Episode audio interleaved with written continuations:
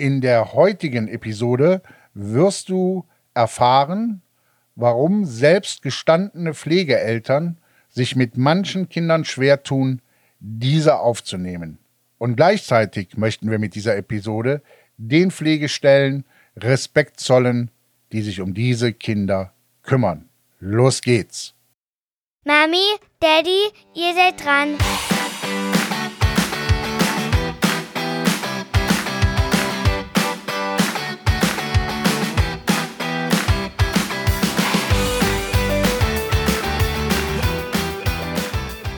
Hallo, wir sind Manja und Tom.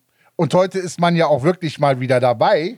Endlich haben wir wieder Zeit gefunden, gemeinsam für euch eine Episode aufzunehmen. Und für die, die wir, die uns noch nicht kennen, wir sind seit über zehn Jahren selber Pflegefamilie. Ich bin staatlich anerkannter Erzieher, habe als Streetworker gearbeitet. Manja hat sehr viele Weiterbildungen gemacht, unter anderem im Bereich der Traumapädagogik. Und deswegen wollen wir euch unterstützen auf eurer Reise ins Abenteuer Pflegefamilie. Ja, das wollen wir gern. Heutiges Thema: Kinder, die niemand haben will. Das klingt sehr krass, ist es leider auch. Es gibt für solche Kinder verschiedenste Gründe, warum sie erstmal abgelehnt werden oder gar nicht in Frage kommen, beziehungsweise gefühlt nicht in Frage kommen für angehende Pflegeeltern oder auch schon äh, bestehende Pflegeeltern, die vielleicht ein weiteres Kind aufnehmen wollen oder ähnliche Konstellationen.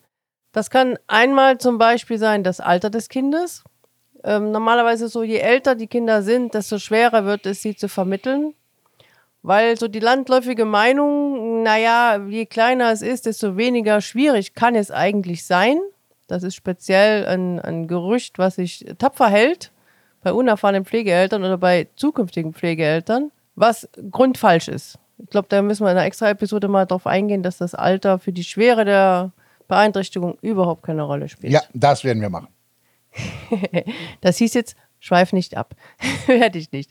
Dann äh, gibt es Kinder, die haben sehr große seelische Beeinträchtigungen, die wirklich Traumata mit sich herumschleppen, von denen man weiß, wenn man es dann weiß, oft weiß man es ja nicht, aber wenn man es dann weiß, dass wirklich dann Pflegeeltern oder angehende Pflegeeltern sagen, puh, nee, das traue ich mir nicht zu, das schaffe ich nicht, da habe ich keine Ahnung von. Da fehlt mir auch äh, vielleicht auch die Lust, mich da einzuarbeiten. Da fällt mir spontan ein, jetzt was sexuelle Missbrauchsfälle äh, sind, wo dann es mit Sicherheit Menschen gibt, die sagen, puh, nein, mit dem Thema, das möchte ich so eng nicht an mich ranlassen.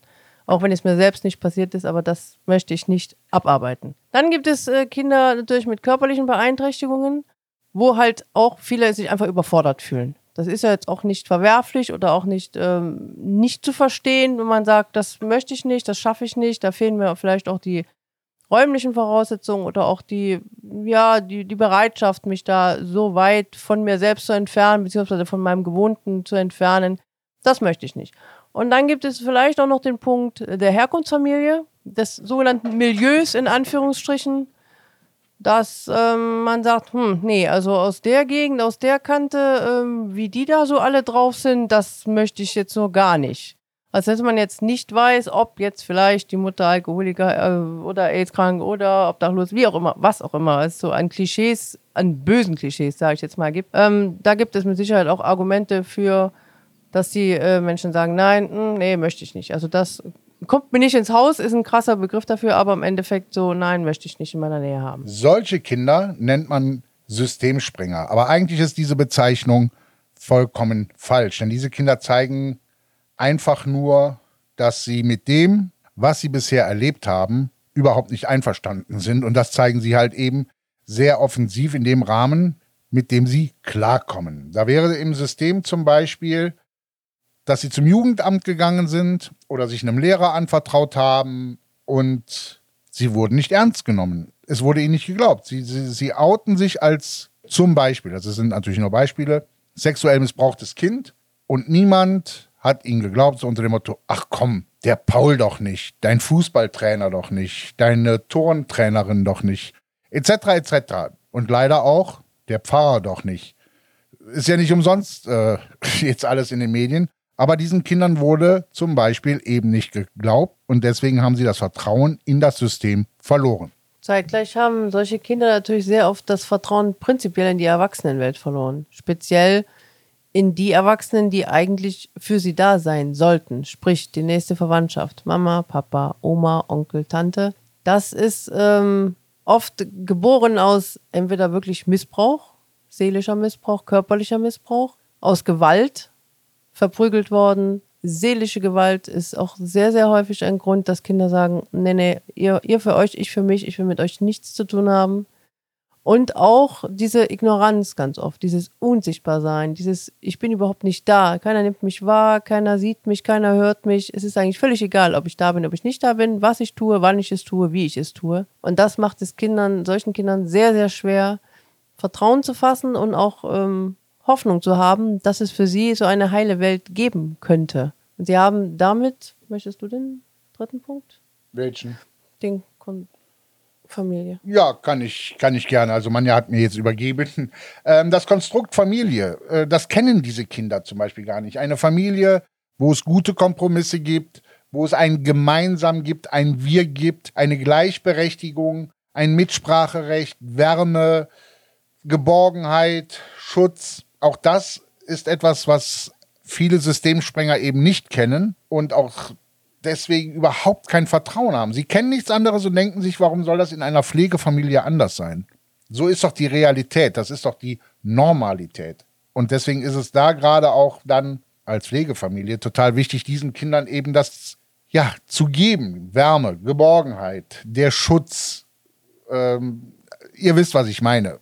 Zumal äh, solche Kinder auch notgedrungen, meistens notgedrungen, eine äh, sehr, sehr große Selbstständigkeit und auch ein überhaupt kein Kind mehr sein haben. Und da ist es eine sehr, sehr große und sehr, sehr schwierige Aufgabe einer Pflegefamilie, diese Kinder Kind sein zu lassen und denen zu sagen, nein, das ist nicht dein Job. Du musst nicht auf uns aufpassen. Du musst nicht für alles verantwortlich sein. Du musst nicht Essen kochen. Du musst nicht, ja, du musst nicht erwachsen sein. Du darfst Kind sein. Du darfst einfach nur sorglos in den Tag hinein blödeln und den größten Quatsch machen, weil du einfach noch ein Kind bist und kein kleiner Erwachsener. Und oft sieht man das gerade bei Geschwisterkindern, dass dann die Schwester, die selbst eigentlich noch ein kleines Kind ist, für den Bruder, der noch kleiner ist, dann die Mutter wird, die ihn versorgt, die ihn bekocht, die sich um ihn kümmert. Und wenn diese dann zusammen, oder ja doch meist dann eher zusammen, aber vielleicht auch nicht zusammen, in der Pflegefamilie aufgenommen werden, ist es unglaublich schwer für die Kinder, diese Rolle abzustreifen und für die Familie, diese Rolle wahrzunehmen und diese Rolle auch nachvollziehen zu können, warum dieses Kind jetzt so ist. Dass man nicht einfach nur sagt, ach nee, weißt du, musst du jetzt nicht, sondern dass man da Verständnis hat und Verständnis signalisieren kann und das aufarbeiten kann. Und ja, uns ist natürlich bewusst, dass wir jetzt hier die Themen auch nur anreißen konnten. Aber wir wollten euch einfach auch zeigen, dass es eben äh, wirklich einen harten, ja, wie soll man es auch sagen, einen harten Schlag von Kindern gibt. Äh, wir werden mit Beispielen nochmal Episoden kommen, wie zum Beispiel ähm, G. aus Düsseldorf. Oh, die äh, mit sechs ihre erste Schusswunde hatte und mit zwölf ihren eigenen Prostitutionsring aufgebaut hatte. Oder auch ähm, von einem Mädchen äh, in der Wohngruppe, wo ich gearbeitet habe, die schon ähm, mit sechs Jahren eine komplette Familie gemanagt hat, weil die Eltern Alkoholiker waren. Also dazu werden wir wirklich auch Fallbeispiele bringen. Wir werden natürlich über seelische Beeinträchtigung, körperliche Beeinträchtigung und Herkunftsfamilie nochmal reden und überhaupt über die Punkte, die wir heute nur an reißen konnten. Aber das Ganze könnt ihr auch auf dem Blog nachlesen nochmal, was wir heute besprochen haben, was kommen wird. Und ähm, ihr findet alles, alles, alles, alles unter abenteuer-pflegefamilie.de. Und bevor ihr geht, möchte ich aber euch noch sagen, was für dich so der nächste logische Schritt wäre, wenn du Fragen hast oder von uns gecoacht, beraten werden möchtest. Das wäre nämlich das kostenfreie Kennenlerngespräch. Solltest du dich angesprochen fühlen, dann laden Manja und ich dich hiermit zum kostenfreien Kennenlerngespräch ein. Dort können wir uns dein Problem genauer anschauen und erste strategische Ansätze finden. Denn wie du dir vielleicht auch denken kannst, ist dieser Podcast nicht so individuell, wie wir das gerne hätten. Wenn du jetzt eine Lösung für deine individuellen und offenen Fragen haben möchtest, dann sollten wir uns wirklich kennenlernen. Denn im Rahmen eines kostenfreien Kennenlerngesprächs finden wir gemeinsam heraus, was deine persönliche Situation ist und was die nächsten Schritte sein könnten, um eine noch bessere Pflegemutter, Pflegevater, Pflegefamilie zu werden. In diesem Gespräch finden wir außerdem heraus, ob und wie wir dich unterstützen können und in welchem Rahmen ein gemeinsames Mentoring aussehen könnte. Sollten wir feststellen, dass dich, dass ich dich nicht unterstützen kann oder man ja dich nicht unterstützen kann, du kannst dir das nämlich aussuchen, mit wem von uns beiden du sprechen möchtest, dann kennen wir aber mit Sicherheit jemanden aus unserem Netzwerk, der dir helfen kann. Reserviere dir also jetzt deinen Termin für ein kostenfreies Kennenlerngespräch. Du findest den Weg äh, dazu, das ist ein Klick, wie ich eben schon sagte, auf abenteuer-pflegefamilie.de oder in den Show Notes zu dieser Episode. Und jetzt freuen wir uns darauf, dich in der nächsten Folge wiederzuhören. Aber vielleicht sehen wir uns ja schon vorher in einem kostenfreien Kennenlerngespräch. Tschüss, sagen Manja? und Tom. Passt auf euch auf und bleibt gesund.